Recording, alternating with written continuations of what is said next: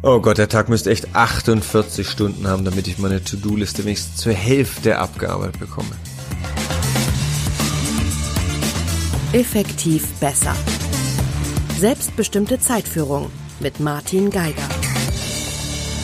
To-Do-Listen. Kein Wort ist wohl ähm, mehr aufgeladen mit Emotionen als äh, das Wohl und Wehe unserer Listen. Ich persönlich liebe Listen jedweder Art. Ich liebe es, sie schriftlich festzuhalten.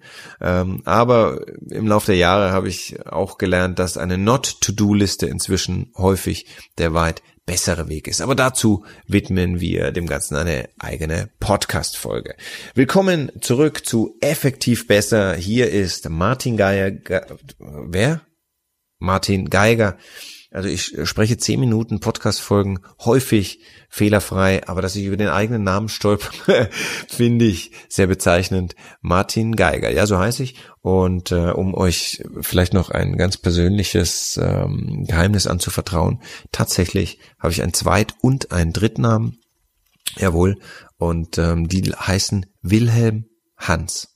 Jetzt ist es raus, schon sehr früh in äh, einer der Folgen diesen Podcast gnadenlose Enthüllungen, soweit das Auge oder das Ohr reicht.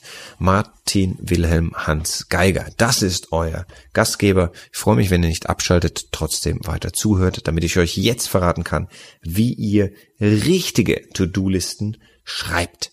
Ja, es ist, glaube ich, ähm, kein Geheimnis mehr, wenn wir sagen, ihr solltet vom Großen ins Kleine planen. Das gilt natürlich für die Zielsetzung, das gilt aber im gleichen Maße auch für To-Do-Listen. Also plant bitte zunächst mal, wo ihr auf lange Sicht hin wollt.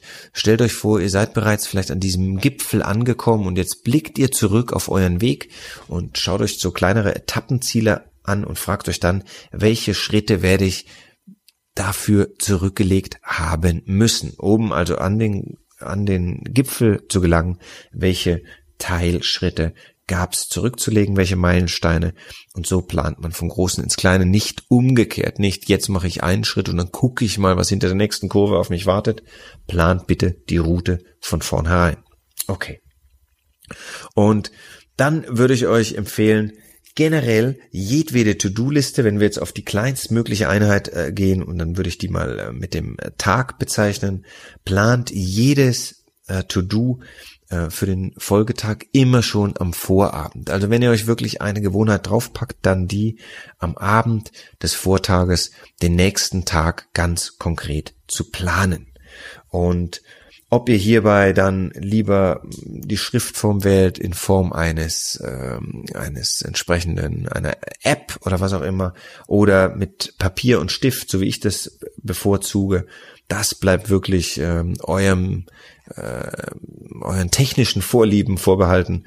Es gibt für beides großartige Möglichkeiten. Ich nenne jetzt hier an der Stelle nur eine, einfach weil ich eben ja eher der der analoge Typ bin. Aber digital gibt's Wunderlist, finde ich eine ganz fantastische App. Wunderlist, die es ermöglicht, kostenfrei auf einfachsten Wege To-Do-Listen zu erstellen, die sofort synchronisieren mit einem, ich bin kein Apple-User, sondern Android-Fan äh, auch, äh, die also sofort zwischen eurem PC und eurem, äh, eurem Handy ähm, sich synchronisieren. Ihr könnt Leute dazu einladen. Also das finde ich eine sehr simple, selbsterklärende App. Wunderlist. Ich werde es nachher auch verlinken. Ähm, und dann schreibt euch eben auf jeden Fall am Vorabend auf, was wird am nächsten Tag stattfinden. Und einer der nächsten Punkte, die ich euch mitgeben kann, ist, ähm, schätzt die Dauer dieser To-Dos ab. Also was, wie lange wird es dauern, ähm, diese Aufgabe, die ihr euch für den nächsten Tag vornimmt, zu erledigen?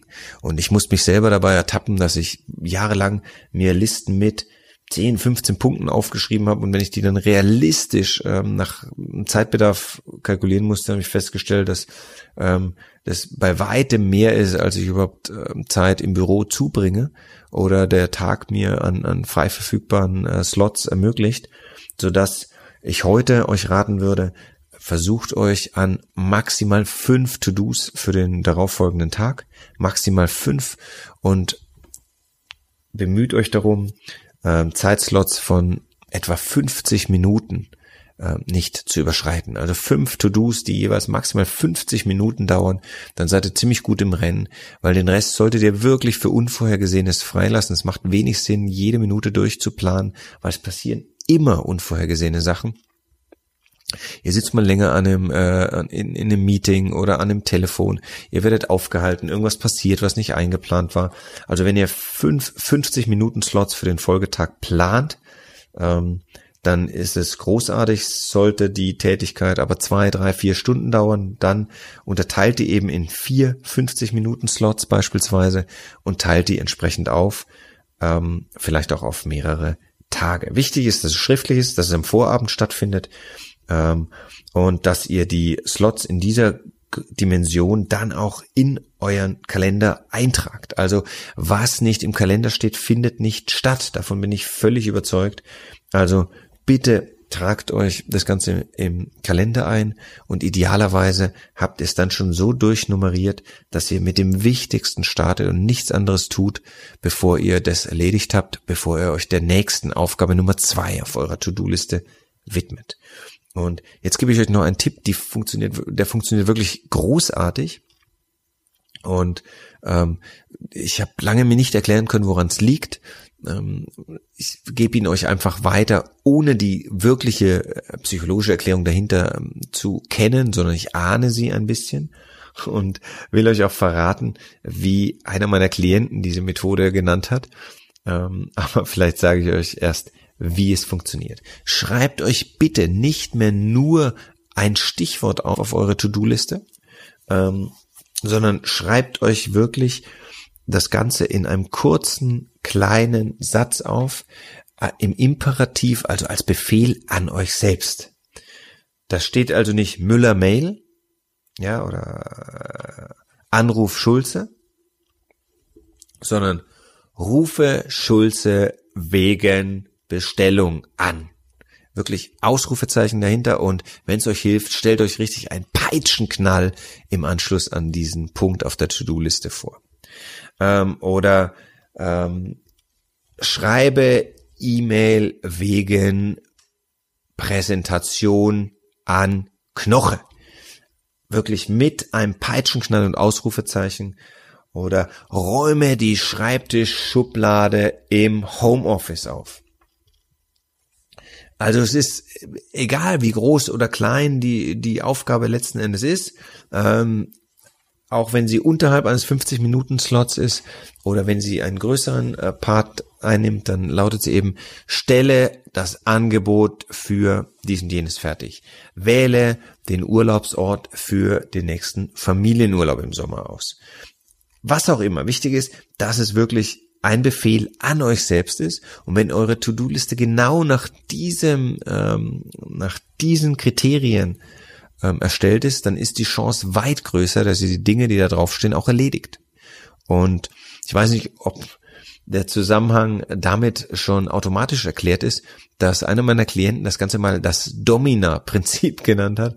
Das lag wohl an dem Peitschenknall, den ich ihm auch empfohlen habe am Ende dieser Formulierung. Also wenn ihr so wollt, nennt es das Domina-Prinzip, aber erstellt eure To-Do-Liste für morgen schon heute Abend nach dem Domina-Prinzip mit der entsprechend eingeschätzten Zeitdauer in Schriftform und dann tragt diese Slots von maximal 50 Minuten direkt in euren Kalender ein und arbeitet an nichts anderem als an Punkt 1, bis dieser gestrichen ist, bevor ihr zu Punkt 2 kommt. Das würde ich wahre Zielorientierung nennen. Es gibt eine tolle Methode, die auf drei ähm, Punkten auf der To-Do-Liste basiert. Das ist die Zen-Methode, eine Abkürzung in meinem Fall, die nichts mit Buddhismus zu tun hat, sondern die steht für Zielorientierung, Einkommensproduktion und nutzbringend agieren. Also diese Zen-Methode kriegt natürlich eine eigene Podcast-Folge für heute, will ich es dabei belassen und gebe euch auch noch einen kleinen Webtipp mit. Es gibt eine tolle, einfache Seite, die nennt sich nowdothis.com. Now do this. Ich werde es auch nochmal verlinken. Und dort könnt ihr in der entsprechenden Reihenfolge eure To-Dos aufführen, wenn ihr einen Bindestrich dahinter setzt und dann die geschätzte Zeitdauer in Minuten, 30 Minuten, 15 Minuten, 50 Minuten, ähm, dann ist euer Bildschirm wirklich komplett blank und ihr habt diese Seite geöffnet und dann seht ihr auch nur diese eine Seite oder diese eine Aufgabe, die ganz oben auf der Liste steht. Und wenn ihr Start drückt, dann fängt ein kleiner Counter an, die ähm, Zeit runterzuzählen bis auf Null. Und ihr seid wirklich ohne jede Ablenkung damit beschäftigt, eurem wichtigsten Ziel näher zu kommen.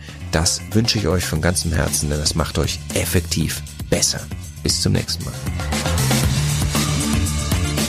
Effektiv besser. Selbstbestimmte Zeitführung mit Martin Geiger.